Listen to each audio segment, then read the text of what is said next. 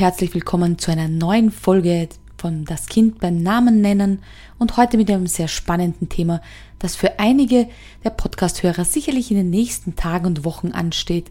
Und zwar ist es der erste Schultag. Egal ob es in die Grundschule geht oder in die höher führende Schule, der erste Tag in einer neuen Setting, in einer neuen Umgebung, in einer neuen Schule birgt die ein oder andere Herausforderung für das Kind und für die gesamte Familie. Und in dieser Folge möchte ich euch ein paar Tipps und Tricks mitgeben und vor allem sagen, das ist ganz normal, dass sich euer Kind vielleicht in den nächsten Tagen ein bisschen anders benimmt.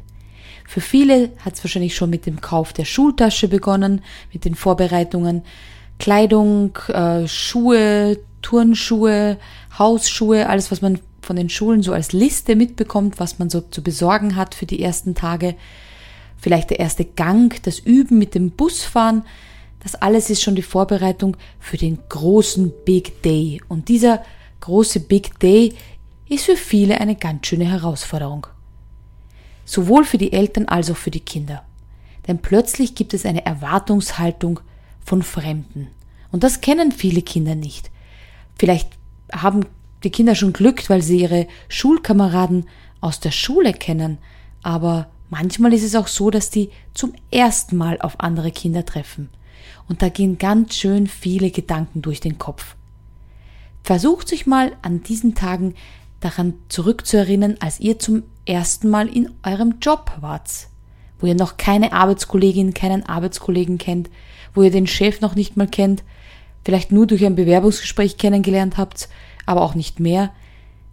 Da ist der erste Tag im neuen Job meistens auch aufregend, aber auch ein bisschen angsteinflößend. Und genau so einen Tag haben eure Kinder jetzt vor euch.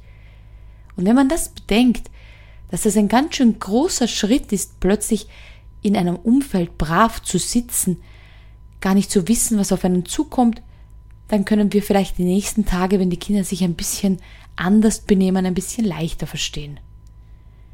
Jetzt möchte ich auf ein paar Dinge eingehen, die so passieren können. Und zwar gibt es die Kinder, die am ersten Tag noch ein bisschen ängstlich sind und am zweiten, dritten Tag schon ganz selbstverständlich in die Schule laufen, wo alles wunderbar ist, die begeistert zu Hause erzählen, wie toll alles ist, wie viel Spaß es ihnen macht und die positiv berichten von der Schule. Das sind wenige. Es gibt Kinder, die haben gar kein Problem, sich auf neue Gegebenheiten einzulassen, die sind das aber auch vielleicht gewohnt, weil sie in ihrem privaten Umfeld öfters mal beim Ferienlager, beim Reitcamp auf verschiedenste Kinder treffen. Aber es gibt ganz viele, die auch Schwierigkeiten haben, die ersten Wochen Freunde zu finden. Vielleicht finden sie eine Freundin und sagen, du bist jetzt meine beste Freundin und ein paar Tage später hat diese beste Freundin eine neue Freundin und der erste Kummer ist schon vorprogrammiert. Oder es gibt einen guten Freund in der Schule, der plötzlich nicht mehr mit dir spielen will. Auch das ist für Kinder in diesem Alter und auch wenn sie größer sind, ganz schwer zu verarbeiten und bringt schon eine große Hürde an Emotionen, die wir gerne mit unseren Kindern besprechen können. Dann gibt's aber natürlich auch Kinder, die sind ganz quietsch vergnügt und brav und angepasst in der Schule und wehe, sie werden abgeholt und sind zu Hause, vielleicht auch schon im Auto und die drehen richtig am Rad. Kennt ihr das vielleicht schon von euren Kindern im Kindergarten? Überall dort, wo Kinder sich anpassen müssen, die Regeln befolgen und ein bisschen anders sein müssen, als sie eigentlich möchten. Wo sie viel wilder sein wollen und viel mehr aus sich rauskommen wollen, toben, springen, laufen. Und plötzlich geht das nicht mehr. Weil jetzt heißt es 50 Minuten brav sitzen in der Bank, aufzeigen, wenn man was zu sagen hat und Regeln zu befolgen. Und als das schaffen sie drei, vier, fünf Stunden vielleicht auszuhalten. Und dann, wenn sie zu Hause sind, dann platzt es aus ihnen raus wie aus einer Bombe und sie sind wie wild und rennen durch die Gegend. Diesen Ausgleich brauchen die Kinder. Das heißt hier der Tipp, wenn es möglich ist, nach der Schule, gerade in den Übergangsphasen, wo die Kinder, ich würde mal sagen, in den ersten vier bis sechs Wochen, nachher auf den Spielplatz. Meistens ist da ja noch schönes Herbstwetter, nachher irgendwo in den Wald ein Stück Radfahren, wandern, irgendwas tun, wo die Kinder ihre Körperlichkeit, also alles das, was in ihnen ist, ausleben können. Gerne auch einen Spielfreund mitnehmen. Dann ist es nämlich auch leichter, Freunde zu finden. Aber achtet darauf, diesen Bewegungsdrang, den müssen die Kinder ausleben. Und das ist in der Schule, im Sportunterricht und in den Pausen manchmal möglich, aber auch da soll man nicht wild im Schulhof herumrennen und Fangen spielen. Das heißt, die Kinder brauchen diesen Bewegungsimpuls und diesen Bewegungsdrang haben sie ganz natürlich. Aber es gibt auch Kinder, die sehr traurig sind, wenn sie von der Schule kommen, weil sie die Lehrer nicht verstehen, weil sie nicht mitkommen mit dem, was sie an Aufgaben bekommen, weil sie keine Freunde finden, weil sie das Gefühl haben, von den anderen nicht gemocht zu werden. Und auch hier kann ich nur den Rat geben, sucht das Gespräch mit den Lehrern, gerade in der Anfangszeit. Es ist nicht so, dass ihr euer Kind abgebt und nur wieder einen Empfang nehmen dürft und sonst keinerlei Rückmeldung. Sucht das Gespräch mit den Lehrern von Anfang an.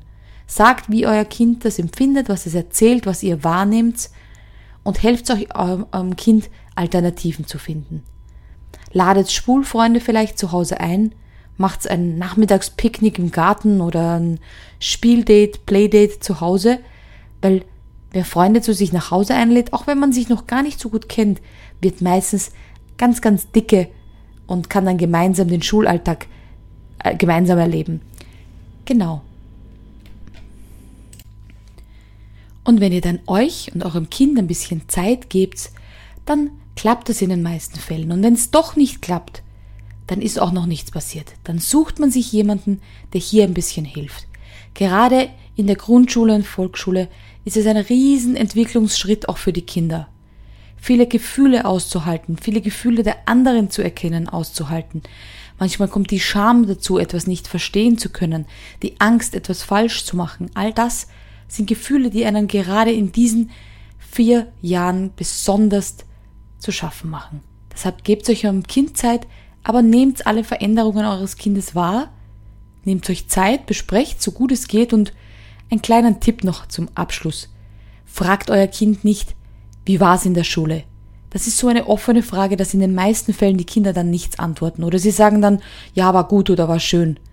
Fragt euch euer Kind, wenn ihr es mit dem Auto abholt oder am Abend dann seht, was war das Schönste heute in der Schule? Was hat dir den meisten Spaß gemacht? Dann müssen sich die Kinder ja nur auf eines einigen und nur eine Geschichte erzählen. Und das ist meistens leichter für Kinder in diesem Alter, das Highlight zu erzählen, anstatt den ganzen Tag zusammenzufassen. Weil das ist auch wieder eine Fähigkeit, die lernen sie erst.